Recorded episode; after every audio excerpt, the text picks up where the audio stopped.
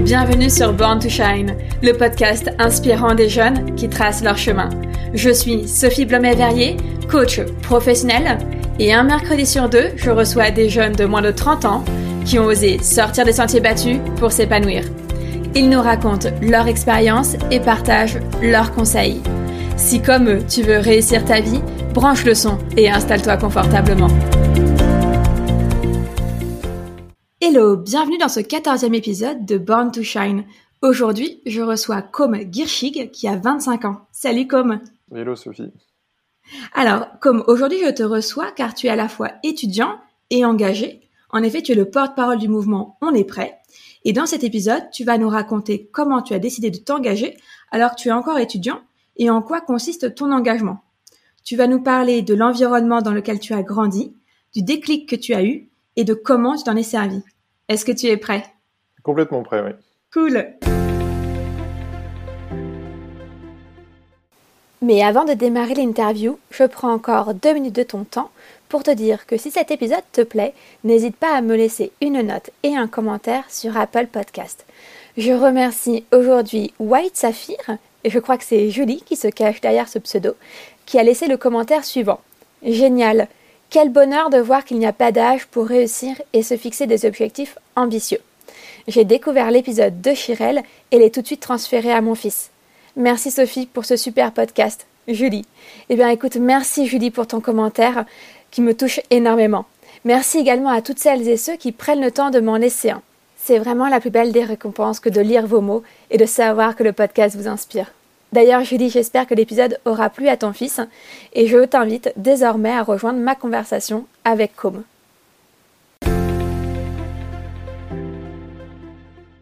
Bon, alors, pour commencer, est-ce que tu pourrais nous parler un petit peu de l'environnement dans lequel tu as grandi, ta famille, ton éducation, ce que tu as envie Bien, j'ai grandi dans une ferme juste à côté de Boulogne-sur-Mer, dans le nord de la France. Euh, jusqu'à mes euh, presque 18 ans. Et euh, bah, c'est une ferme. Alors mes parents sont pas agriculteurs, mais c'est quand même une, voilà, une, un ancien bâtiment de ferme avec des, des, un peu des champs autour. Euh, donc avec quand même quelques animaux, euh, voilà. Donc ça, ça a été très constructeur pour moi. Enfin, c'est vraiment quelque chose qui, qui, a compté dans mon enfance, d'être dehors en permanence, pas être trop dans les livres, mais être beaucoup dehors, à jouer dehors, notamment avec mes frères. Sympa. Ouais. Et peu à peu, en fait, mes frères, puisque c'est des grands frères, sont partis de la maison et j'ai commencé Mhm. à m'intéresser à d'autres choses. Après, voilà, j'ai commencé à lire pas mal, etc. Et puis à commencer des études. Et donc, j'ai quitté la région vers euh, 17 ans pour aller étudier à Lille. Et puis après, euh, et puis D'accord. après à Paris. Et, et après, je voyais juste mes parents, euh, ce qu'ils font dans la vie, parce que je pense que c'était aussi une partie de ta question. Euh, mon, mon père est médecin, euh, donc à la clinique de, voilà, Mhm. à Boulogne. Et puis ma mère, elle est, euh, elle fait des études de- d'impact environnemental pour des, des Ah ouais? bâtiments, euh, principalement à Paris. Voilà, donc euh, ça aussi, ça a pas mal participé à ma, ma prise de conscience. C'est-à-dire depuis que je suis tout petit, on parle de l'impact de, des constructions, du bâtiment, etc. Et elle, elle évalue tout, l'impact sur la faune, la flore, la pollution. D'accord. Ah oui, hyper intéressant. Ouais, donc tu as baigné dedans finalement. Dans les questions Ah, d'environnement en tout cas. Bon, exactement. J'avais à la fois un cadre très euh, bah, sensible, quoi, avec la nature, les animaux, euh, les lacs, les étangs, etc. Et puis un cadre un peu plus euh, plus intellectuel où c'était quand même euh, c'était pas uniquement la biodiversité tout seul, quoi. C'était notre rapport à l'environnement parce que voilà, quand on construit un immeuble, il faut bah, comprendre que ça, ça a un impact. Et ça, depuis Mm. mon plus jeune âge, j'ai vraiment pris conscience de ça. Quoi. Super. Bah, justement, j'avais envie de te poser comme question suivante. Quel était l'enseignement euh, que tes parents t'avaient transmis et qui était à tes yeux celui euh, qui t'avait le plus servi dans la vie? Alors, c'est un enseignement qui est peut-être plus fondamental que ce que je viens de dire. Euh, en général, mes parents m'ont appris à douter. À douter de tout, c'est-à-dire de, de douter de, de, ce que disent les professeurs, de ce que disent eux, ce que ce qu'ils disaient eux-mêmes, de douter euh, des choses que je pouvais lire, ce qu'on entendait à la radio ou à la télé, etc. C'est génial. Et je pense que en ce moment, euh, en ce moment, c'est hyper utile parce que il, il, faut beaucoup douter du modèle dans lequel on vit, qui a beaucoup de choses très positives, notamment en termes d'émancipation individuelle, etc., mais qui a aussi beaucoup de choses négatives, euh, comme euh, bah, par exemple notre rapport, je pense à la production, à la consommation, etc. Et je pense que ça, c'est vraiment quelque chose qui, qui m'a été inculqué dès le plus jeune âge et qui, je pense, s'avère utile maintenant. Et quand tu dis douter, tu veux dire, enfin, est-ce que je peux me permettre de reformuler, mais est-ce que tu veux peut-être remettre en question, de ne pas croire sur parole finalement? C'est ça, exactement. C'est de poser des questions sur l'ordre existant, mais à tous les niveaux. C'est-à-dire, c'est pas uniquement répondre aux questions qu'on nous fait, c'est trouver les questions soi-même et pas pas prendre pour acquis, euh, voilà, ce qui ce qui est donné euh, dans l'environnement, les rapports sociaux, etc et surtout en fonction du statut que peut avoir la personne, parce que comme tu disais par rapport à tes professeurs, parce que c'est un sachant entre guillemets, parce qu'il a déjà un diplôme, on pourrait croire euh, qu'il sait mieux que nous et que donc il faut boire ses paroles. Voilà, c'est ça. Après, ils m'ont pas non plus enseigné la défiance, c'est-à-dire il y a un juste équilibre à trouver entre euh, bah, certaines personnes qui ont beaucoup de choses à nous apprendre et c'est voilà, c'est quelque chose de, il faut dans un premier temps accepter certaines choses, euh, les intégrer et au bout d'un certain temps, se permettre, et, et en fait c'est plus que se le permettre, c'est il faut euh, le mettre en cause, etc. Mais c'est un, un travail en deux temps, quoi, je pense. Et c'est important d'avoir la première phase. C'est première phase un peu, peut-être un peu conservatrice, euh, de juste euh, accepter, même si c'est pas très marrant. Souvent dans les études, on a ce dilemme-là, on aurait envie de critiquer tout de suite parce qu'on n'est pas d'accord sur la première étape. Et en fait, c'est bien de se poser un peu, attendre un petit peu, et puis après, critiquer. Et surtout que dans la critique, on est plus efficace en général quand on a accepté les choses au départ, quand on a accepté d'avoir une vision d'ensemble en fait sur la version du professeur ou du journaliste ou, de l'auteur du livre qu'on est en train de lire. Ouais, j'aime beaucoup ta, ta, nuance quand tu dis qu'il y a quand même ça se passe en deux temps cette remise, enfin ce doute ou cette remise en question et que c'est pas de la défiance parce que justement il y a cette première phase qui est importante qui est d'accepter et de et de découvrir aussi, de prendre le temps de découvrir. Exactement, oui. Ok, super.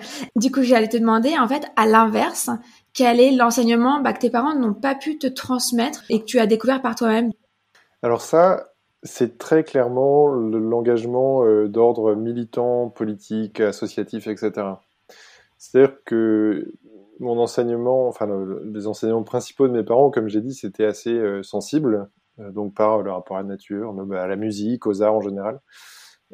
Et par ce doute dont, je te parlais juste avant. Par contre, le, le côté s'engager soi personnellement, y aller quoi, aller à des réunions associatives, prendre part à des actions, des marches, rédiger des manifestes, faire des pétitions, lancer des mouvements, des collectifs, des procès, tout ce qu'on veut, tout ça, c'était pas dans la matrice familiale au départ, pas du tout. Et ça, c'est un truc que j'ai découvert en fait assez tardivement au fil de mes études.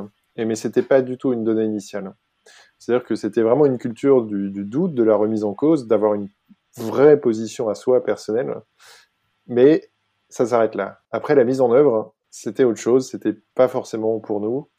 Et j'ai découvert avec beaucoup de plaisir que bah, on pouvait euh, faire un peu toute la chaîne de production entre l'émergence d'idées nouvelles et la mise en œuvre. D'accord.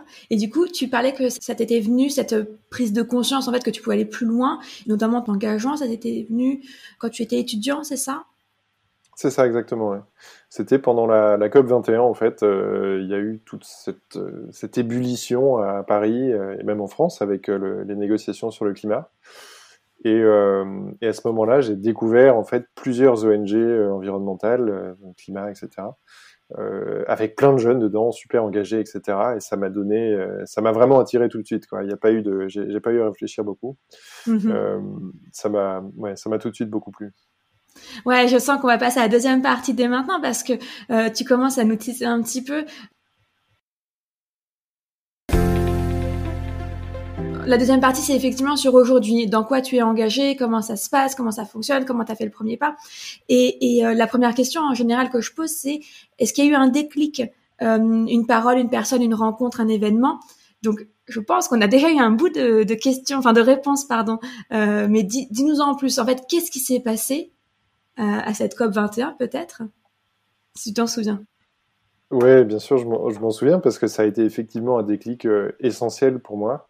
C'était une période de ma vie, euh, enfin, souvent les, événements, les, contingences comme ça, c'est un peu, euh, enfin, faut que ça arrive au bon moment aussi dans sa trajectoire personnelle et c'est pas juste un événement. Les événements n'ont pas le même impact sur, sur tout le monde. Et là, il se trouve que à cette période-là, en décembre 2015, novembre-décembre 2015, j'étais dans une phase où euh, j'étais en école d'ingénieur et euh, globalement, euh, bon, c'était euh, bon, c'était intéressant, mais voilà, c'était, ça me faisait pas rêver. Il n'y avait pas vraiment de passion, etc. Je faisais beaucoup de mathématiques. J'ai toujours été passionné pour les mathématiques, mais je sentais que ça allait pas, ça allait pas faire ma vie, quoi. Ça, c'était, c'était intéressant, mais comme un jeu, quoi, comme quelque chose qui est, euh, on s'enferme un peu dans un, un microcosme, mais c'est intéressant, mais on sent que il y a un manque. Et à ce moment-là, euh, à Paris, donc, il y avait cette fameuse COP 21 avec euh, tout, voilà, tous les, les, dirigeants du monde entier qui allaient venir à Paris pour parler du climat et sceller un accord sur donc les réductions d'émissions de gaz à effet de serre multilatérales qui étaient censées engager donc tous les pays du monde à quelques très rares exceptions. Et donc cet événement-là, euh, quand il s'est passé, et dans les quelques mois qui ont précédé, moi j'ignorais à peu près toutes ces questions-là. Et j'ai découvert en fait, euh, via toutes les librairies, les, kiosques à journaux, etc., ou même sur Internet, il y avait tellement d'informations disponibles sur la question climatique que bah, mhm. je me suis mis à lire des choses en fait. Je me suis mis à lire euh, plein de choses, des, je sais pas, des magazines, des journaux, des, des, choses plus ou moins approfondies. Mais en fait, d'abord, ça me passionnait ce thème-là parce que, en fait, le climat, c'est pas comme euh les séries convergentes en maths. C'est pas un thème très précis où euh, on va voilà creuser dans une seule direction. Ça rassemble plein de disciplines. Il y a du droit, il y a des questions sociales, il y a de l'art, il y a je sais pas des enjeux de, de historiques, des enjeux sociologiques. Enfin, c'est plein de choses sont mélangées. Et puis aussi, bien sûr, beaucoup de science là-dedans. Euh, ou un peu comme euh, en ce moment avec le Covid, on voit que la science, bah, elle est, en fait, le, le politique euh, est à la frontière scientifique. Quoi. Chaque année, il y a des nouvelles, mm. enfin, des nouvelles découvertes scientifiques et le politique essaye de se caler dessus.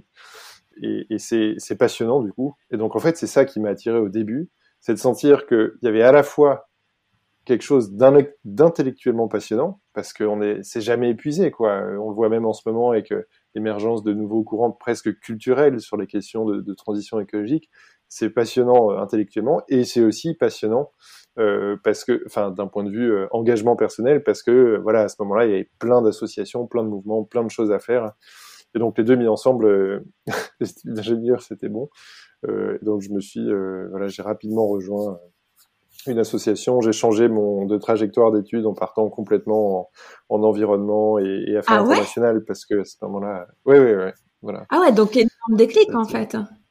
Ah oui, oui, ça a été un énorme déclic. Ça a été vraiment un, grand déclic et ça a été, euh, enfin, c'est pas seulement une bifurcation. C'est j'ai l'impression d'être né à ce moment-là presque. Enfin, c'était une, c'était tellement plus vrai que ce que j'étais en train de faire jusqu'à ce moment-là. Après, je rejette pas du tout des euh, études que j'ai pu faire avant, parce que les, les, maths, la physique, etc., me, je pense, me servent quand même pour comprendre, parce que c'est un, un, phénomène qui est quand même technique aussi. Il y a une composante technique, mm-hmm. et, euh, et, je pense que les auteurs comme, euh, enfin les, les les, euh, les, penseurs, je sais pas comment les décrire, comme Jean-Marc Jancovici ou, ou Philippe Buix, qui sont des gens très en vue en ce moment, sont des ingénieurs à la base et ils sont très entendus et très écoutés parce que ils ont un peu une vision euh, scientifique de la chose et mhm. l'apportent dans le débat public avec ce prisme scientifique. Et donc, voilà, je, je regrette pas du tout ce, cette première phase d'étude, mais c'est vrai que je me sentais beaucoup plus en cohérence euh, après, euh, après cette bifurcation. Oui, en fait, tu, du coup, tu as eu le sentiment de devoir trouver des études qui, avaient, qui allaient donner plus de sens à ta vie? Exactement, oui. C'est-à-dire que, en fait, j'ai été euh, un peu dans cette quand, quand, on fait des études en France et que euh, on, va écouter des conseillers ou conseillères d'orientation, la première chose qu'ils disent en général, quand on est un élève pas trop mauvais, c'est euh, bah il faut vraiment être général. Il faut prendre le truc le plus général qui soit. C'est vraiment il faut voilà, il faut pouvoir tout faire à chaque fois, à chaque étape. Et en fait, c'est très bien ça au début. Mais au bout de quatre ou cinq ans, ou enfin trois ou quatre ans d'études, on se dit ouais mais c'est bien d'être général mais en fait euh, pourquoi? Enfin il y a un moment où, mm. moi j'ai envie de faire euh, ce que j'aime et voilà je me sens euh, plus proche des questions de biodiversité que des questions de swap et de, de finances de marché financier donc bah voilà il y a eu un moment où, j'ai choisi. Effectivement je me sentais beaucoup plus en accord avec avec ce que j'avais envie de faire même si je sais toujours pas ce que j'ai envie de faire concrètement. En tout cas c'était plus ah en accord avec mes valeurs et ma façon de voilà de, de penser de ouais Très bien. Donc si j'ai, enfin si j'ai bien compris, c'est que euh, y a cette COP 21. À ce moment-là, il y a énormément d'effervescence médiatique autour du sujet, et tu lis, tu lis beaucoup à ce à ce moment-là, et tu décides de t'engager. Qu'est-ce que tu fais comme premier pas? Comment comment tu t'engages?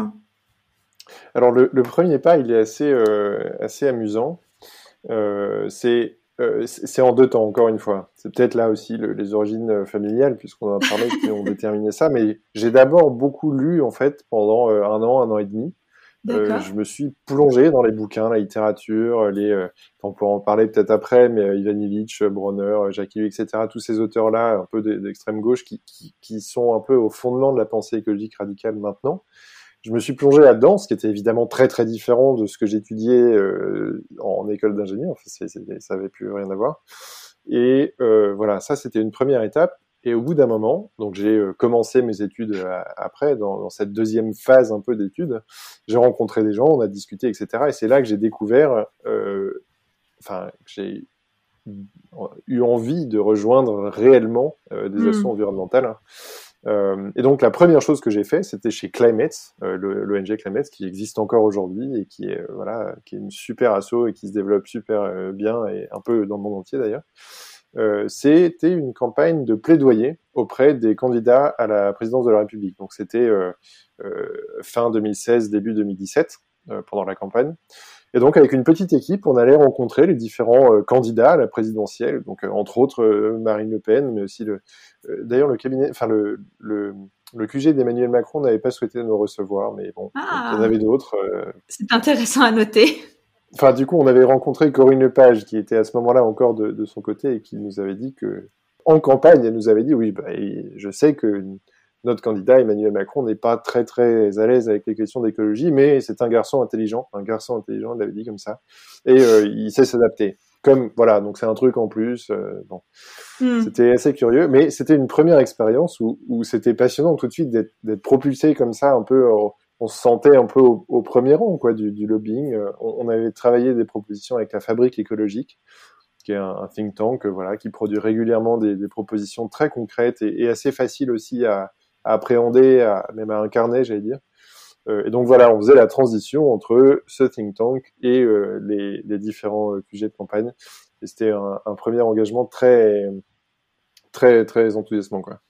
D'accord, très bien. Oui, donc en fait, effectivement, ce deuxième temps où tu t'engages, c'est quand tu es dans un environnement, euh, dans tes ta, reconversion étudiante, on va dire, dans tes autres études, euh, et là, tu décides, puisque tu baignes dans ce milieu-là, de t'engager. C'est ça, exactement. Ok. Et alors, je refais un peu ma question parce que je voudrais savoir très concrètement. Demain, tu as un jeune de. Parce que tu avais quel âge 22 ans? Ouais, à peu près, ouais. Donc, un ou une jeune de 22 ans qui a envie de s'engager. Vraiment, on fait comment? On fait comment? Alors je vais refaire une, une réponse euh, pas euh, une réponse en mode pas, pas direct. La première chose pour moi à faire quand on a envie de s'engager, c'est de d'essayer d'explorer sa liberté. C'est-à-dire qu'il y a mille façons de s'engager et que toutes se valent. Et bien souvent, euh, on, on, essaye d'avoir un peu des modèles, de refaire exactement comme telle ou telle personne a fait. Et moi, je pense qu'il faut d'abord faire un peu ce, qu'on sent, quoi, ce qui est, euh, quelle est la chose dans laquelle on se sent le plus à l'aise là, maintenant, tout de suite. Et moi, en fait, je suis passé par plein d'étapes euh, différentes, très très différentes. Euh, j'ai euh, essayé de faire des vidéos sur YouTube. je me suis mis à lire tout seul dans mon coin. Après, j'ai rejoint une asso. Après, j'ai fondé une asso. Après, j'ai, bref, il y a mille petites façons de faire qui sont très différentes et je pense qu'il faut les tester. Il faut surtout mhm. pas commencer à dire je vais faire, je vais m'engager à Greenpeace et je vais passer dix ans à Greenpeace et monter les, monter les échelons. Ça pour moi c'est la pire chose à, à faire. Faut tester. Il y a plein de façons. Euh, on peut s'engager par l'art, par l'écriture, par la parole, par euh, se présenter à des élections, même locales. C'est une façon très très très concrète de s'engager sur le, terrain. Euh, voilà, il n'y a pas que le militantisme. il faut oser, je sais pas, écrire, produire des vidéos. Bref, en fait, il faut juste, comme je disais au départ, explorer sa liberté et pas essayer de reproduire les schémas très classiques du militant qui va aux marches, qui s'engage dans une asso. Et enfin, c'est très bien, d'ailleurs c'est en grande partie ce que j'ai fait, mais il y a plein d'autres façons de faire. J'avoue que ça me ça me fait du bien à l'ego, on va dire, ce que tu racontes. Et je pensais pas qu'elle allait nous dire ça, mais euh, euh, ce que tu dis finalement, c'est que il faut qu'on trouve notre propre façon de nous engager et que c'est pas en étant forcément dans une association ou dans un parti politique que on s'engage. Il y a d'autres façons de le faire. J'étais pourtant euh, membre d'associations, notamment j'étais membre de l'association, enfin de la fondation Good Planet, donc euh, la fondation de Yann Arthus Bertrand. Mais euh, mais c'est vrai que voilà, au bout d'un moment, ça demandait énormément d'engagement et donc mon engagement à moi, c'est plutôt de, de, de montrer que les recettes végétariennes c'est super bon et donc je l'ai fait découvrir à toute ma famille pour les inciter à devenir eux aussi végétariens.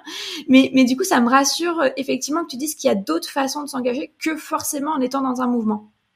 Oui, exactement. En fait, les mouvements, c'est un peu comme une, sorte de catalyseur d'engagement. C'est-à-dire, c'est quelque chose qui est fait quand on a compris profondément pourquoi on s'engageait et qu'on a déjà un petit peu exploré les modalités d'engagement.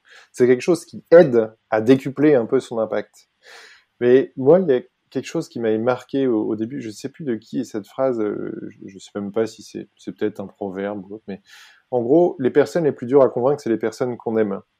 Et donc, un des premiers travaux à faire quand on a envie de s'engager sur ces questions-là, pour moi, c'est de convaincre son environnement proche, ses potes, ses, parents, ses, sa copine ou son copain ou autre.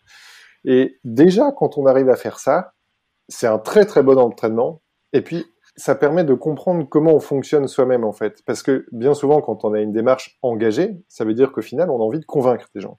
On a envie de convaincre. Et ça, il n'y a pas d'autre moyen de savoir comment convaincre les gens que de tester sur des gens qu'on connaît bien.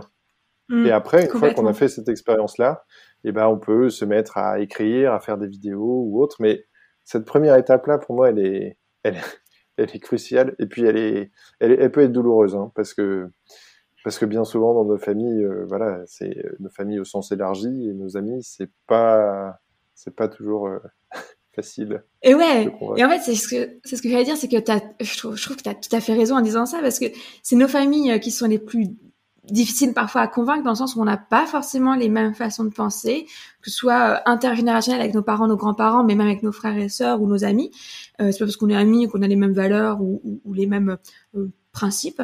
Euh, et pour autant, parce qu'on s'aime, il doit y avoir énormément de respect normalement et euh, de ne pas faire de prosélytisme, ne pas euh, imposer euh, certaines choses, respecter que l'autre a une autre façon de penser, a une autre façon de voir le monde, a d'autres envies d'explorer, c'est-à-dire que il peut décider de juste ne plus prendre jamais de bain de sa vie ou de ne plus prendre l'avion et pour autant il, il, fait quelque chose pour l'environnement et, et, il sera peut-être pas végétarien mais ok il, il agit différemment donc c'est de, de, voilà de respecter cette façon d'agir qui est différente de celle qu'on voudrait faire découvrir. Ouais, je trouve ça très intéressant ce que tu dis. Tu, tu, mets le doigt exactement sur le, le, le, problème principal pour moi quand on cherche à convaincre, et qui est un problème voilà, dont on fait les frais aujourd'hui.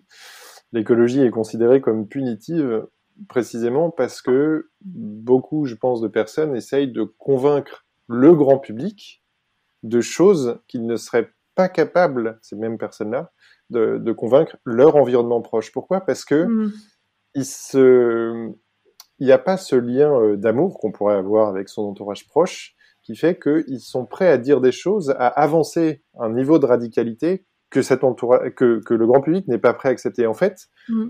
quand on a fait l'exercice de convaincre des gens qu'on connaissait très bien, avec qui on a un affect, euh, etc., on, est beaucoup plus nuancé, on arrive beaucoup mieux à épouser un peu les particularités de chacun, à être, le mot bienveillant est un peu galvaudé maintenant, mais c'est quand même un peu cette idée de voilà d'épouser les particularités de chacun. Et l'idée c'est pas de dire que du coup il faut être moins radical. L'idée c'est de comprendre comment habiller la radicalité pour qu'elle passe dans des oreilles qui sont différentes. Et ça c'est vraiment quelque chose qui s'apprend. Et je pense que ça s'en prend pas autrement qu'en allant mm personnellement, physiquement, convaincre des personnes que l'on connaît. Hmm. Et je pense que effectivement, le meilleur moyen de convaincre, c'est l'amour. Enfin, bon, je parle beaucoup d'amour en général, mais, c'est vraiment l'amour, c'est euh, l'exemple, l'exemple et l'amour. Et alors, pour le coup, ça peut prendre du temps euh, parce que d'abord, il faut gagner la confiance de l'autre aussi. Alors, même si parfois en famille, euh, la confiance est déjà acquise, mais en fait, de montrer, parce que moi, du coup, j'invite souvent les gens chez moi, à, euh, parce que comme je suis végétarienne et même en plus, je mange pas d'œufs pour, pour une intolérance, du coup, les gens se disent, oh là là, galère, elle, de l'inviter. Bref. Et donc, du coup, j'invite chez moi et je fais des plats et à chaque fois, bon, pas toujours à chaque fois, mais quand même, grosso modo, les gens me disent, hum, c'était vachement bon. Et du coup, ils ont envie de, de reprendre mes recettes parce qu'ils se disent, en fait, finalement, c'est pas si compliqué que ça. Et, et là, ils s'adaptent. Et ça fait 600 maintenant plus de six ans que je suis végétarienne et je vois mon entourage qui progressivement s'est mis à faire de plus en plus de recettes végétariennes et, voilà. Et en fait c'est le temps l'amour la bien tu disais bienveillance, donc en fait, on peut pas de respect et d'amour, c'est c'est la, jonction des deux, quoi, la bienveillance et euh, et le modèle, être un exemple, parce que si on n'applique pas soi-même ce qu'on dit, on pourra pas le transmettre. effectivement, ouais, c'est deux choses qui vont bien ensemble. Et en fait, bien souvent, quand on consacre beaucoup d'énergie, comme tu le fais toi, par exemple, en invitant des gens chez toi pour faire accepter et montrer sous un nouveau jour un peu cette radicalité qui consiste à ne plus manger de viande, ce qui est quand même une bifurcation forte par rapport à la culture euh, depuis au moins quelques décennies et peut-être plus. C'est un effort considérable de convaincre une personne, et, ton expérience le montre. Mais si tu convaincs une personne tous les mois, et que cette personne, à son tour, une fois qu'elle est convaincue, se met elle-même à convaincre une personne tous les mois, eh ben en fait, en deux ans et demi, la France entière est convaincue. En fait, c'est un, un, voilà, un calcul mathématique qui montre que si, là, aujourd'hui, une personne convainc une autre, bah, ça fait deux, puis quatre, puis huit, etc. Et en fait, c'est une série qui croît tellement vite que bah, ça marche vite. Et c'est pas une personne par seconde qu'il faut convaincre, c'est une personne par mois. Ce qui devrait rassurer, en fait, les personnes engagées qui ont certaines convictions fortes, c'est que ça sert à rien. Enfin, il vaut mieux convaincre très, très, très, très bien, cuisiner bien une personne pendant un mois et faire en sorte que cette personne-là devienne à son tour une personne capable de convaincre d'autres personnes, euh, que de balancer un message sur Twitter qui va la convaincre pendant 10 mm. secondes avant qu'elle passe à, à, autre chose. Et ça, c'est, je trouve, c'est rassurant parce que ça montre que la qualité de la conviction, comme l'exemple que tu as donné est parfait. C'est au lieu d'aller euh, crier 100 fois sur Twitter, ah là là, regardez comme les animaux souffrent et euh, ah là là, non. Tu les fais venir chez toi, tu prends du temps tu leur euh, expliques, tu partages tes recettes, tes trucs, etc. Parfois, ils aiment pas, mais bon, ça, voilà, c'est la perte, euh, la perte en route. Mais non, mais quand ils aiment pas, c'est parce que je cuisine pas très bien tout le temps non plus. ouais. mais voilà, enfin, c'est juste quelque chose qui rassure, c'est de savoir qu'une personne qu'on a bien, bien convaincue, bah, c'est, c'est durable, c'est durable et l'effet à, à, terme est quand même beaucoup plus fort, quoi.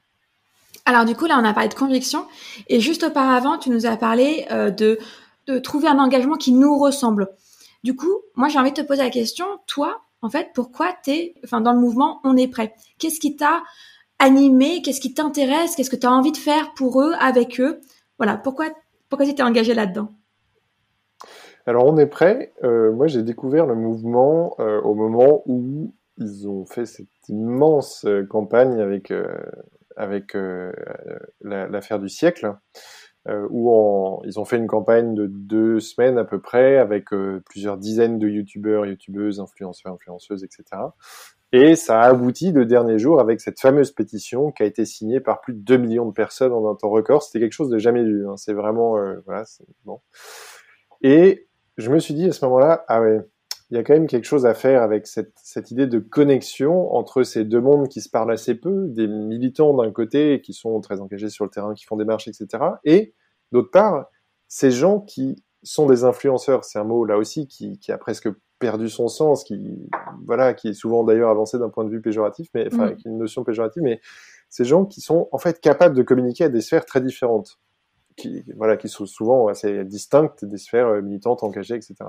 Et l'idée dont on est prêt, c'est de combiner les deux. C'est d'apporter du contenu, d'apporter cette vision un peu du monde qu'ont les gens très engagés euh, à ces personnes qui savent communiquer, qui ont une formulation qui va bien. Et on ça rejoint ce qu'on disait juste avant avec la notion d'épouser les particularités de chacun, mm-hmm. tu sais, mm. d'habiller la radicalité pour qu'elle elle passe, elle se diffuse mieux. Et là, on voit que ça très très bien marché parce que donc cette fameuse campagne a, très bien fonctionné. Et en fait, bah, moi ça m'a tout de suite plu. Tu sais, tout à l'heure on parlait de catalyseur d'engagement. Moi je m'étais formé, j'avais fait un peu ma rouler ma bosse avec voilà les mes lectures, etc. Mon engagement à mon niveau.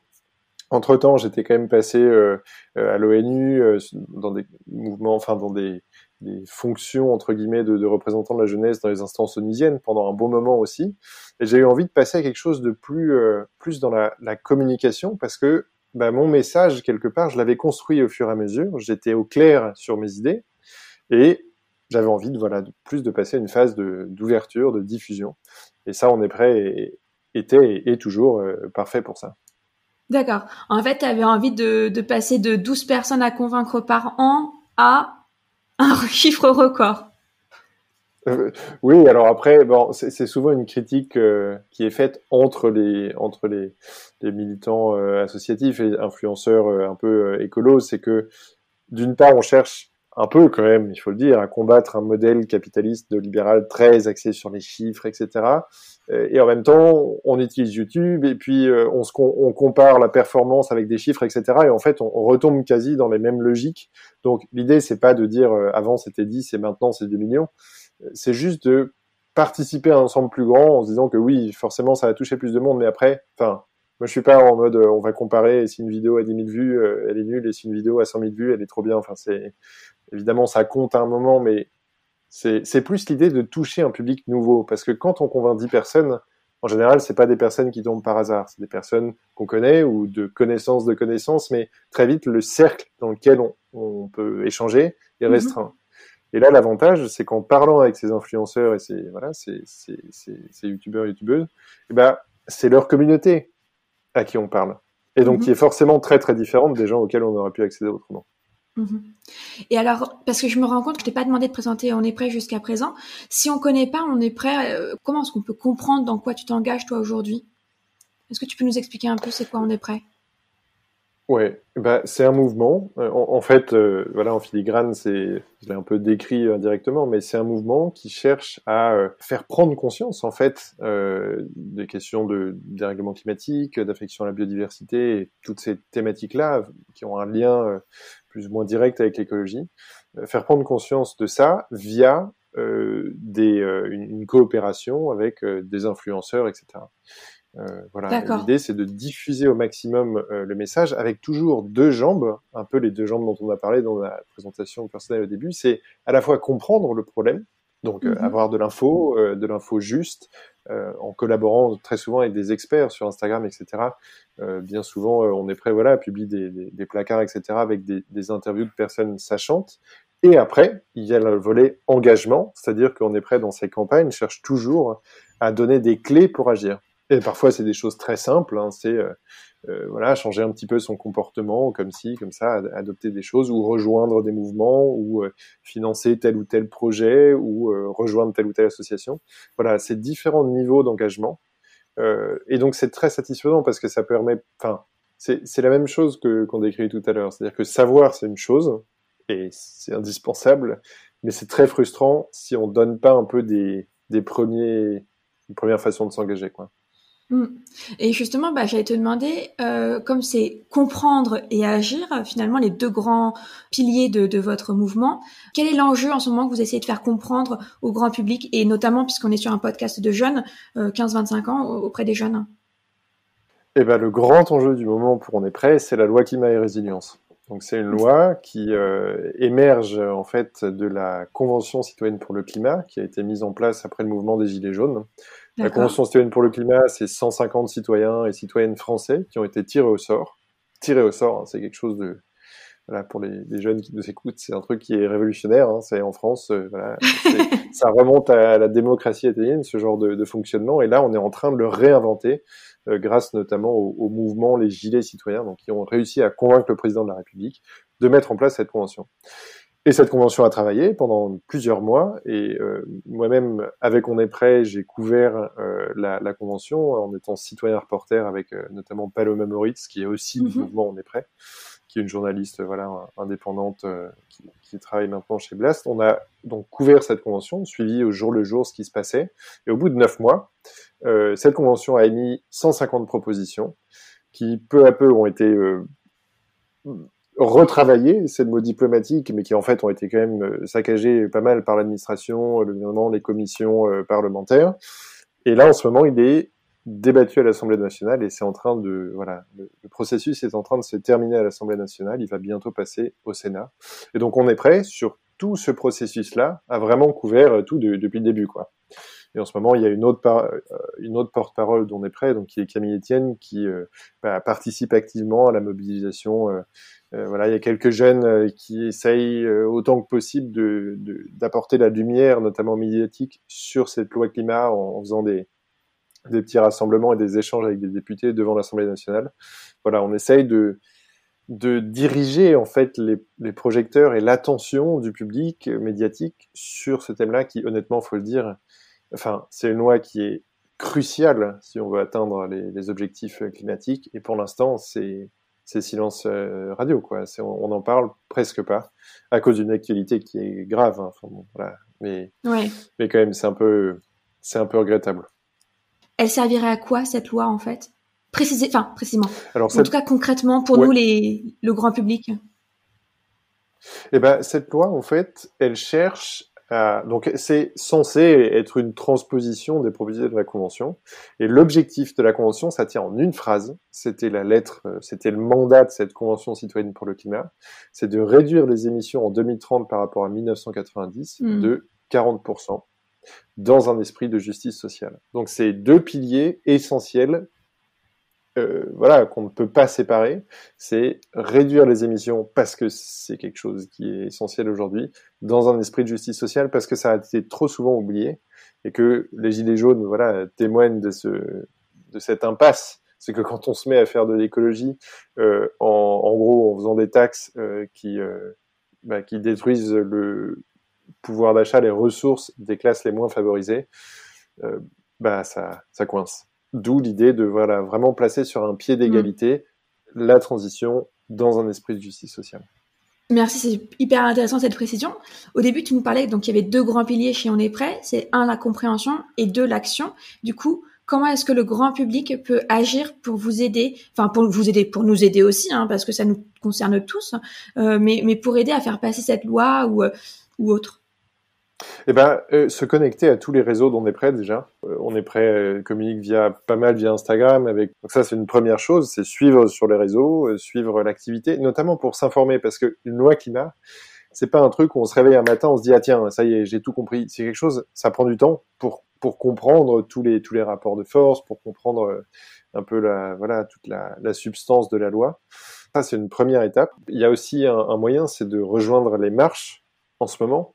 Ça, c'est une façon de, bah, de manifester son engagement, de montrer que qu'on est là, qu'on lâche rien, qu'on fait pression aussi sur les députés les sénateurs qui sont en train de triturer, d'adopter cette loi, mais en la déformant un peu.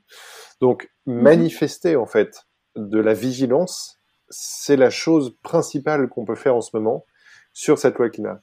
Et après, si vous vous sentez prêt, ça peut être de commenter cette loi euh, via les réseaux sociaux. Encore une fois, en ce moment, c'est vrai qu'on peut pas trop faire autrement que d'utiliser euh, ces réseaux pour euh, pour s'exprimer.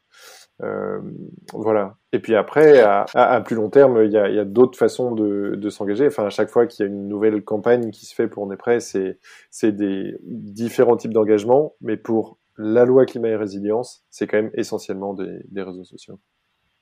D'accord. Effectivement, moi, moi, je suis pas mal Camille Etienne aussi, donc je vois que par elle-même et mais par euh, on est prêt, elle est, elle est, tous les jours en ce moment devant euh, l'Assemblée nationale, hein, il me semble, c'est ça? C'est ça, oui. Ouais, ouais.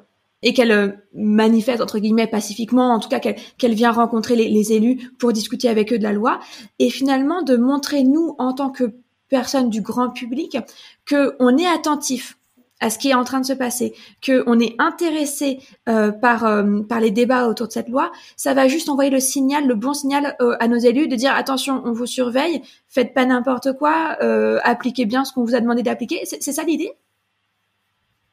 C'est ça l'idée, oui, parce que en fait, dans une, une démocratie représentative comme c'est le cas aujourd'hui, quand un élu est élu, il a pas de mandat en fait. C'est pas comme ça que ça marche. On aimerait bien, on aimerait bien avoir un contrat avec l'élu. Quand tu dis un mandat, c'est qu'il a une date de fin. C'est ça que tu veux dire? Euh, Non, non, un mandat, euh, une sorte de contrat de, sur des propositions qu'il a fait pendant sa campagne. C'est-à-dire qu'un député, il pourrait très bien dire, ben voilà, je mmh. m'engage à euh, pousser telle loi, à faire ci, à faire ça. Mais aujourd'hui, ça marche pas comme ça. C'est-à-dire qu'on mmh. vote pour quelqu'un et quelque part, on, mmh.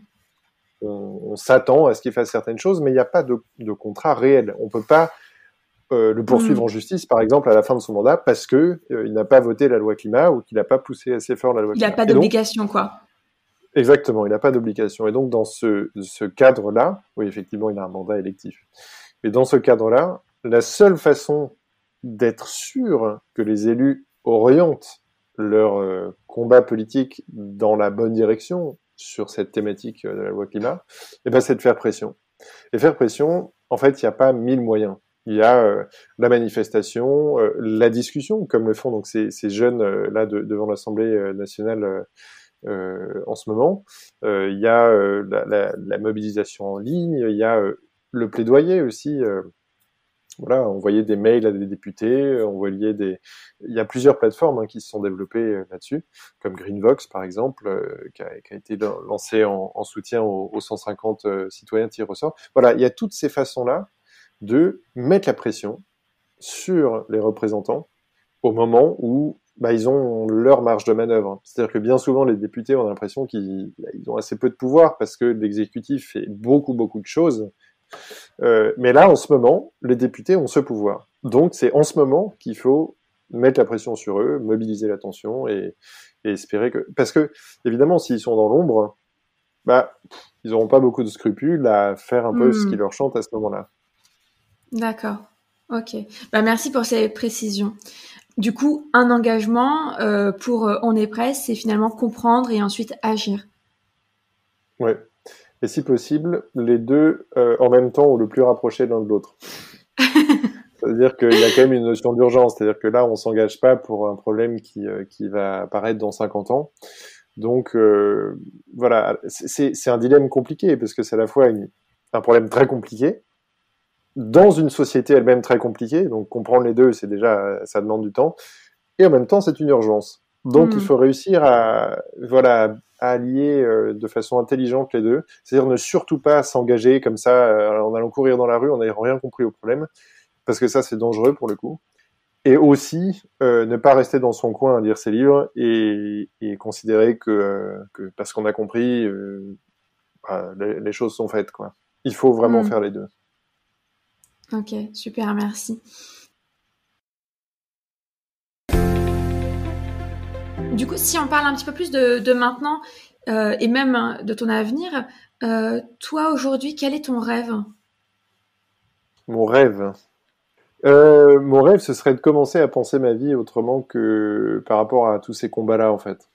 C'est-à-dire que de plus en plus, avec le temps, j'ai pris conscience de, bah, du fait que ces questions d'écologie, etc., c'est une grosse charge mentale. C'est quelque chose qui est au quotidien dans tout ce que je fais, ce que je pense, ce que je dis, mes rapports aux autres, euh, mes rapports à, même à ce que j'aime faire, mes goûts. En fait, je trouve mm. que ça a trop d'influence. Et j'aimerais bien, en fait, commencer à avoir un changement suffisamment puissant pour que cette chose devienne une normalité et qu'on n'ait plus trop à y penser, en fait. Mhm. Parce qu'en ce moment, ce qui est pesant pour beaucoup d'activistes militants, de personnes politiques qui s'engagent, ou même de gens qui, à leur niveau, s'engagent, c'est que il faut y penser en permanence parce que c'est pas l'ordre établi. Mais une fois que ça deviendra l'ordre établi, bon, c'est un peu une notion Star Wars, hein, mais euh, une fois que ça deviendra la nouvelle normalité, bah, ce sera beaucoup plus apaisant, ce sera plus facile de vivre. Et on le vivra moins d'ailleurs comme une écologie punitive, parce que c'est réel. Il y a une écologie punitive aujourd'hui, et elle est punitive parce qu'elle est différente de, euh, de cette normalité. Mais une fois que tout ça sera intégré, que, euh, je sais pas, par exemple, euh, on aura rétabli, je sais pas, moi je vais dire des, des choses trop politiques là, mais rétabli l'ISF, mis une taxe carbone solide, enfin bon, il y a mille façons de faire, mais une fois que ces choses-là seront établies et deviendront, euh, nous placerons en fait sur une trajectoire de réduction des émissions, de meilleure articulation avec l'environnement, bah, on le vivra moins comme une lutte, ce sera moins une souffrance. Et mm. euh, moi, j'attends en fait un peu ce moment-là parce que je sens que, euh, notamment avec l'approche de l'élection présidentielle en 2022, avec tout ce qui est en train de se passer dans les mouvements écolos en ce moment, que, bah, que c'est possible qu'on arrive à ce point-là assez rapidement. Et aussi, la sortie du Covid va avoir de telles conséquences euh, sociale que mhm. on va être obligé de repenser la matrice, la, enfin, la, façon d'exister ensemble, les systèmes de sécurité sociale, etc. Que ça va vraiment euh, être une période entre guillemets opportune pour euh, faire ces mhm. changements-là, quoi. Bah pour le coup, j'espère. Enfin, j'espère qu'il y aura vraiment un grand changement. Mais comment est-ce que comment est-ce que ça s'appelle ce terme? Je, où, où, en fait on est la jeune génération est assez stressée par l'avenir climatique. Tu, sais? Oui, euh, l'anxiété climatique. Euh, je me souviens plus du, je me souviens plus du terme. Oui, mais je vois très bien être anxieux par rapport à l'avenir. Euh, ouais. Mais surtout l'avenir climatique pour le coup. Et en fait, ça c'est quelque chose dont je me suis rendu compte il y a peu parce qu'on commence un petit peu à en parler. Et, euh, et pour moi, c'était euh, c'était d'une évidence que c'était un sujet, enfin parce que je me retrouve complètement dans ce que tu viens de raconter, hein, de pouvoir penser ton avenir sans être euh, stressé. Et, effectivement, il y a, je trouve qu'il y a de plus en plus cette angoisse par rapport à l'avenir écologique en fait, il y a de plus en plus de jeunes qui sont stressés par rapport à ça. Et c'est ma mère qui m'en a fait prendre conscience. Un jour, on se baladait avec ma meilleure amie et ma mère, et euh, toutes les deux, on parlait de l'avenir, de l'écologie, de l'environnement, à quel point il fallait que les choses changent comme ci, comme ça, euh, voilà. Et ma mère me dit mais vous êtes complètement stressé avec ces histoires. Et ça m'a, alors du coup, ça m'a foutu hors de moi. Mais je comprends complètement ce que tu, ce que tu veux dire de de plus avoir cette charge mentale qui est qui pèse sur bah, les militants, mais pour le coup pas que en fait, aussi sur ceux qui se sentent investis, engagés, parce que tu parlais de différents niveaux d'engagement. Ah oui, bien sûr, ouais. Voilà. Donc ouais, je comprends tout à fait. Et euh, c'est quelque chose qui en même temps doit être euh, compensé, c'est-à-dire que je pense que c'est sain en ce moment, c'est d'être euh, anxieux parce qu'il y a de quoi, il y a vraiment de quoi être anxieux.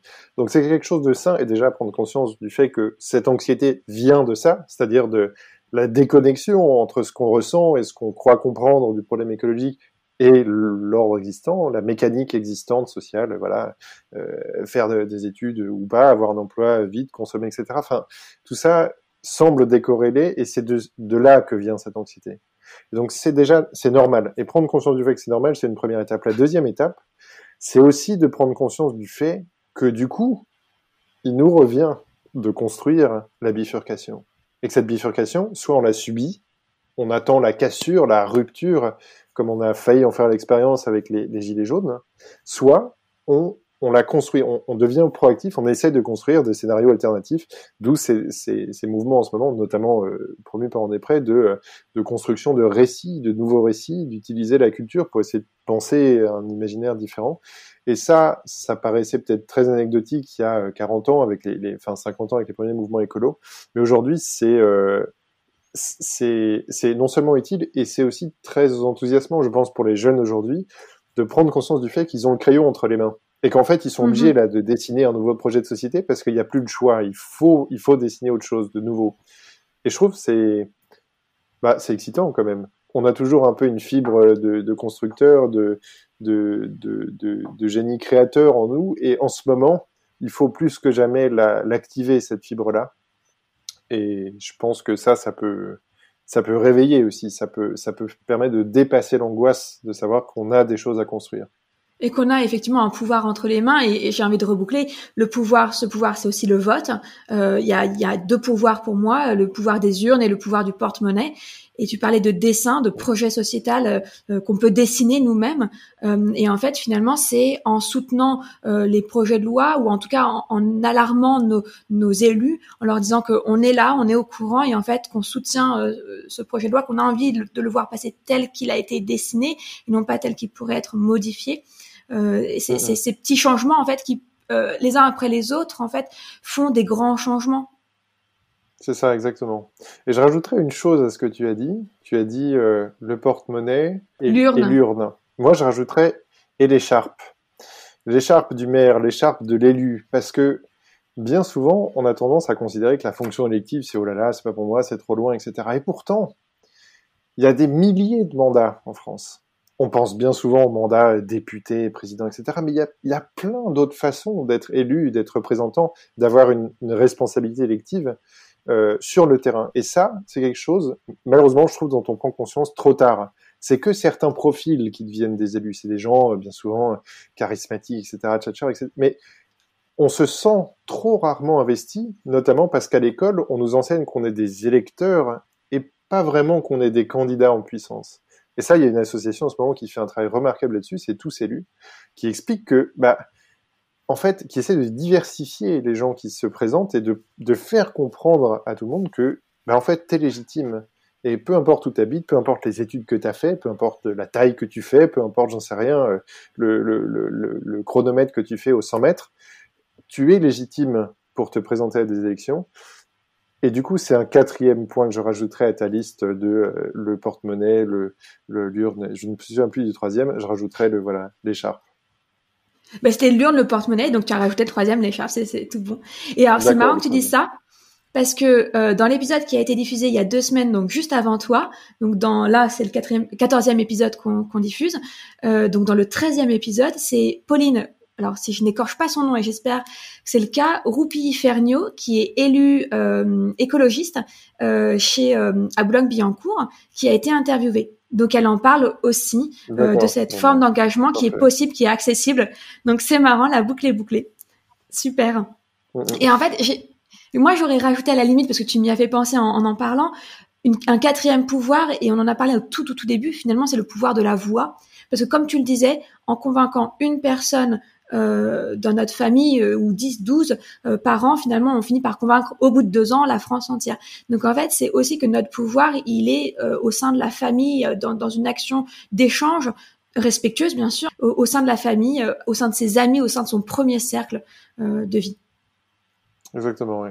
Exactement. Bah, on a quatre, euh, quatre leviers d'engagement, c'est déjà bien. Ça, ça, donnera de quoi faire à nos auditeurs. Super.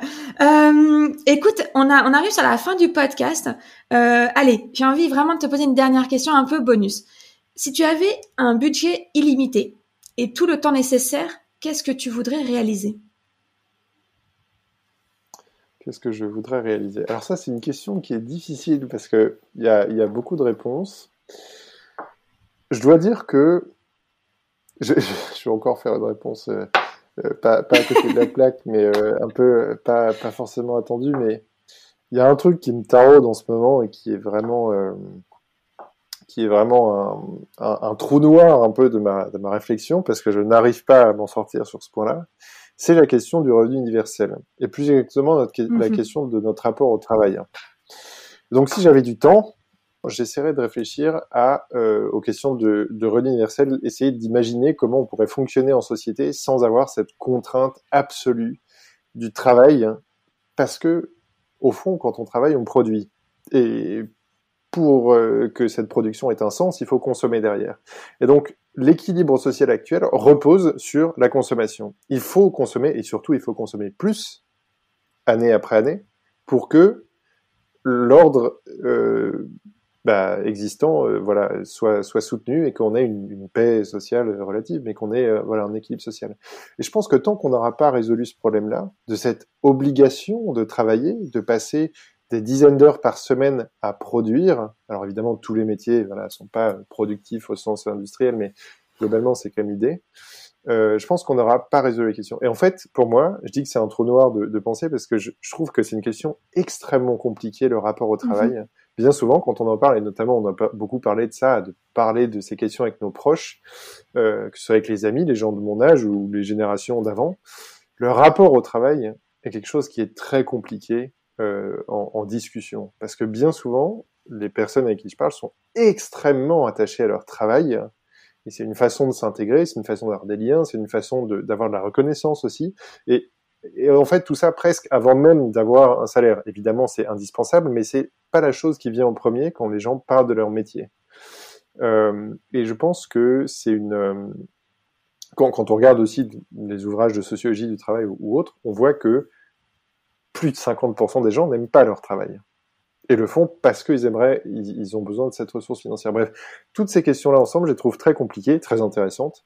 Et j'aimerais bien être clair là-dessus parce que je pense que c'est une des choses les plus révolutionnaires qu'on pourrait faire dans une société, c'est de découpler le pouvoir de vivre dans une société, autrement dit avoir un revenu, de la fonction productive. Alors euh, voilà, je ne sais pas euh, comment il faudrait s'y prendre. Je ne sais pas comment ce serait financé. Je pense que ça soulève plein de questions. Et pas, je parle pas de questions économiques là. Je parle vraiment de mhm. questions d'ordre euh, politique, philosophique presque, euh, social et, et, voilà, in fine philosophique. Euh, et je pense que c'est une question qui mélange en fait tellement de disciplines parce qu'évidemment il y a quand même un aspect économique dedans. Pour l'instant, je, je, peine à trouver des réponses satisfaisantes là-dessus, mhm. euh, parce qu'évidemment, il faudra quand même produire certaines choses, il faudra quand même de l'agriculture, il faudra quand même des docteurs, des médecins, etc. Mais comment on rééquilibre tout ça hmm. euh, voilà, donc si j'avais du temps, je passerais beaucoup de temps, et puis l'argent, je le donnerais à une fondation qui en ferait meilleur usage que moi, et ça, je, voilà, ça, le budget est limité, ça, je ne saurais pas trop ce que j'en ferais. C'est marrant parce que quand je pose cette question, en fait, euh, j'ai volontairement mis euh, une question de budget limité pour pas que les gens se sentent bloqués par l'argent, parce que c'est souvent le premier frein qu'on évoque quand on dit qu'on peut pas réaliser des projets. Et en fait, finalement, on se rend très vite compte que non, l'argent, ça aide un peu parfois dans certains cas, mais c'est pas ça qui nous bloque à réaliser certains projets. C'est la peur, la peur d'oser, la peur de se lancer, et ensuite c'est le temps, le temps qu'on est prêt à y consacrer. Euh, c'est pour ça que je parlais d'un temps illimité, pas forcément de vie sur terre en fait, mais tu n'as plus de travail, enfin tu n'es plus contraint par ton travail, tu n'es plus contraint par des tâches euh, familiales, ménagères ou je ne sais quoi. voilà, on te donne tout le temps nécessaire pour réaliser ton projet. Qu'est-ce que tu ferais? Et, et, en fait, effectivement, c'est finalement le temps, le temps qui est souvent lié à la peur, la peur d'oser se lancer, le, la peur de s'y consacrer. Donc c'est intéressant. Et alors je, je tu, sur... tu observeras que la réponse Pardon, excuse-moi. Mais la, réponse que j'ai fait à ta question, c'est c'est en fait très lié à ta question. C'est que là, la question bonus que tu poses, c'est un peu euh, bon bah dans un autre monde, imaginons que tu aies du temps. C'est quand même fou d'en arriver là, de voir qu'on a une espérance de vie qui est plus longue que jamais, qu'on a a priori un temps disponible qui est plus long que jamais, et pourtant c'est très compliqué de se donner une heure de temps par semaine pour penser, pour réfléchir. Et ça, c'est pas normal. Hein. Mm. Et, et, je pense que, bon, ça, évidemment, ça doit dépendre de la, de, du, du, du, revenu qu'on a. J'imagine que dans les, parmi les gens les plus pauvres de la, de la société française, c'est, peut-être encore plus dur de trouver ce temps disponible, mais je suis persuadé aussi que parmi les, les financiers et les traders de Londres, ils n'ont pas non plus une heure de temps disponible par semaine. Donc c'est pas une question de, de, de, d'avoir de l'argent ou pas ce temps-là mm-hmm. disponible. C'est une question globale, je pense, de, de, de civilisation consommatrice, productrice, de, euh, voilà, c'est le, le, temps social dont on dispose, c'est du temps où on doit produire, où on doit travailler. Et ça, mm. je pense que c'est oui, parce que costaud. J'allais rebondir sur quelque chose que tu as dit, c'est qu'en fait, on est quand même dans une société de consommation et pas uniquement une société de consommation euh, de produits ou, ou, consommation financière. On n'est pas tout le temps obligé de sortir son porte-monnaie pour, mais on a tout le temps le sentiment d'être obligé de faire des choses. J'en ai parlé dans un article bah, qui est sorti il y a quelques semaines où en fait, on est dans une société où il faut faire, il faut être dans l'action continue se reposer et se poser et donc du coup prendre du temps pour se poser des questions, ça n'existe pas. Et dans le coaching, moi c'est ce que puisque je suis coach, j'aide les gens, euh, les étudiants notamment, ceux qui cherchent leur orientation ou à trouver un emploi qui leur correspond, qui correspond à leurs envies de vie. Euh, ben en fait c'est ça, c'est de, de s'autoriser à prendre du temps pour se poser les questions euh, qui vont déterminer en fait de quoi on, on, on veut vivre, de qu'est-ce qu'on veut faire plus tard, parce qu'on ne prend pas le temps, on ne s'autorise pas à prendre ce temps qui est précieux. Et ben, une dernière chose que je voulais dire tout à l'heure, c'est si la question sur euh, le l'avenir, le travail t'intéresse vraiment, il y a donc aujourd'hui le jour où on enregistre, donc le 14 avril, euh, l'épisode 12 qui est sorti. Euh, J'interviewe Samuel Durand qui est le spécialiste français du, du Future of Work et qui dessine en fait euh, comment, enfin, comment euh, ouais, c'est quoi l'épanouissement dans, dans, son travail? Euh, C'est quoi les clés pour trouver euh, un emploi dans lequel on, on, on, va vivre heureux en fait? Et c'est quoi le travail par rapport à notre vie? Donc très très très intéressant comme épisode, forcément j'ai envie de te dire, mais mais vraiment passionnant. C'est un, j'adore ce mec, euh, vraiment, je t'invite vraiment à l'écouter. Ben, très bien, j'écouterai ça, euh, j'écouterai ça avec plaisir.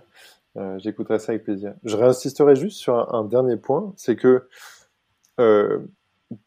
c'est c'est pas seulement une question de s'autoriser à prendre du temps et de voilà de d'oser prendre du temps malheureusement et on l'a vu avec le débat sur le RSA jeune c'est qu'il y a vraiment une contrainte financière qui prend à la gorge trop de gens trop de personnes qui voilà qui ne peuvent pas en fait se permettre d'attendre une semaine pour réfléchir et qui doivent absolument trouver un job étudiant là maintenant tout de suite parce que sinon euh, bah sinon ils sont à la rue et c'est ça mmh. qui est insupportable et je pense que s'il y avait une sorte de, de voilà de RSA euh, de RSA ou de, de, revenu universel, bon ça dépend comment on le conçoit en, en finances publiques, mais un revenu universel, ça permettrait de vraiment s'exonérer de cette contrainte du euh, au jour le jour.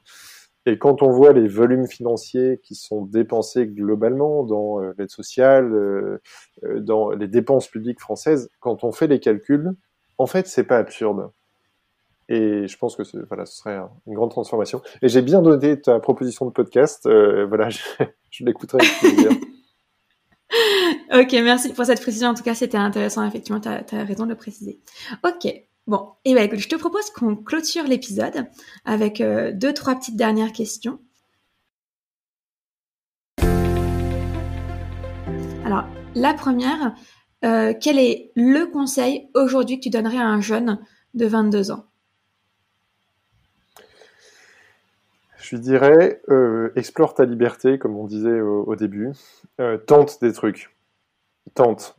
Euh, essaye de, rejoindre une asso. lis des auteurs très différents, d'extrême droite, d'extrême gauche, du centre, des auteurs étrangers. La, période, quand on a entre 20 et 25 ans, pour moi, c'est une période de test. Et si on commence à s'accrocher à un truc, parce que nos parents ou que la doxa actuelle nous dit que c'est bien, que ce soit une association, un parti, des études, forcément on se plante. Ce qu'il faut pour, être en adéquation avec ce qu'on est vraiment, c'est tenter. Et tenter, on en a parlé au début de l'émission, c'est voilà, vraiment euh, euh, invoquer tous les leviers qui soient, l'écriture, la lecture, l'art, la, poésie, le sport, j'en sais rien, mais il y a mille façons de s'engager concrètement. Euh, donc voilà, ce serait vraiment explorer sa liberté. Ok, super, merci. question suivante. Du coup, le podcast s'appelle Born to Shine. Alors toi, en quoi est-ce que tu penses que tu brilles? Euh... je commence à perdre mes cheveux sur l'avant du front, ça commence à briller un peu. Non, je... En quoi je brille? Hmm. En quoi je brille? C'est dire mes qualités, c'est ça? Ou euh, c'est une question euh, En quoi je brille? Eh ben, je pense que, et, et c'est dû à ce qu'on a dit au début de l'émission, j'ai toujours essayé de de comprendre euh, un peu de façon approfondie les choses sur lesquelles je, je sentais un désir de m'engager. C'est-à-dire que parfois les choses se font dans le mauvais ordre. Je vois quelque chose, je vois une cause, je vois quelque chose qui me, qui me prend à la gorge et je me dis c'est pas possible que ça se passe comme ça. J'ai toujours pris le temps, ça rejoint ce qu'on disait avec le doute au début, la remise en question, de me poser euh, une heure ou, dix jours ou, ou six mois euh, et c'est ce que je fais en mhm. ce moment, parce que j'ai repris les études, de me poser, de comprendre un peu à fond comment ça fonctionne, et ensuite d'agir.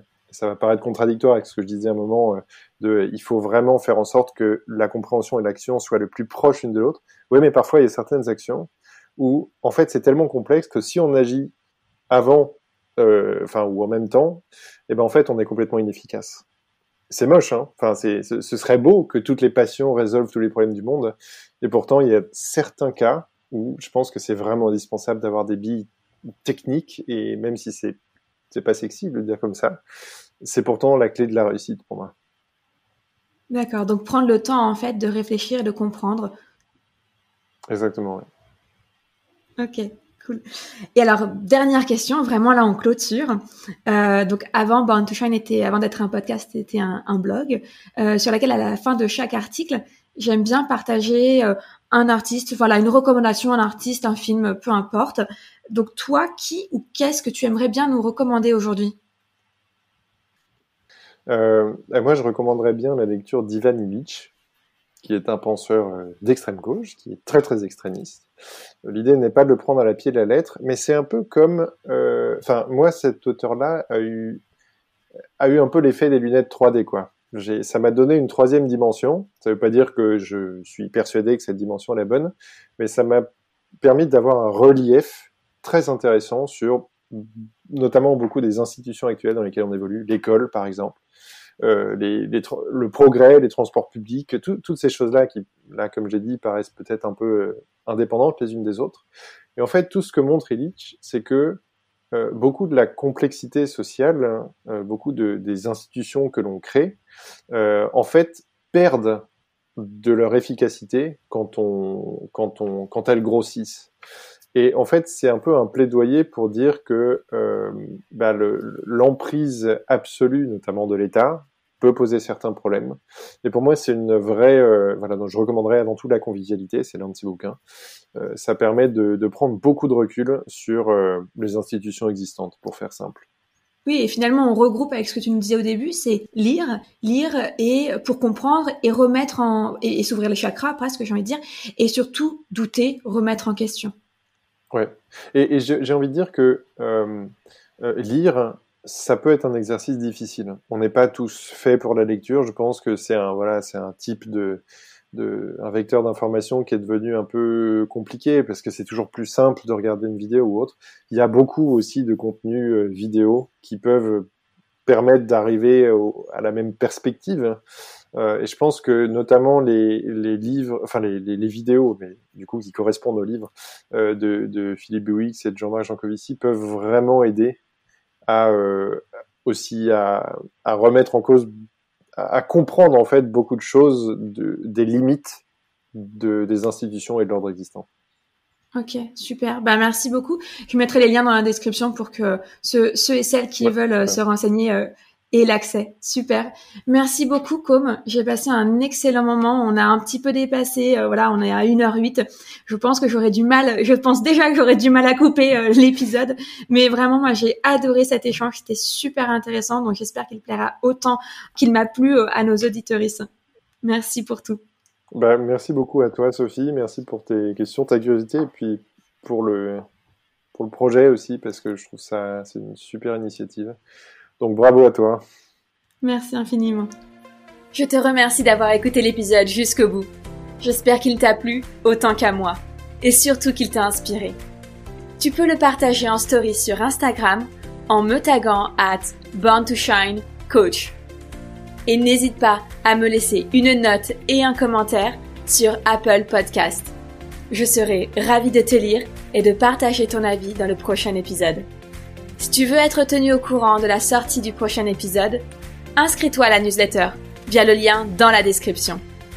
D'ici là, je te souhaite une bonne semaine et je te donne rendez-vous mercredi dans deux semaines pour un tout nouvel épisode de Born to Shine.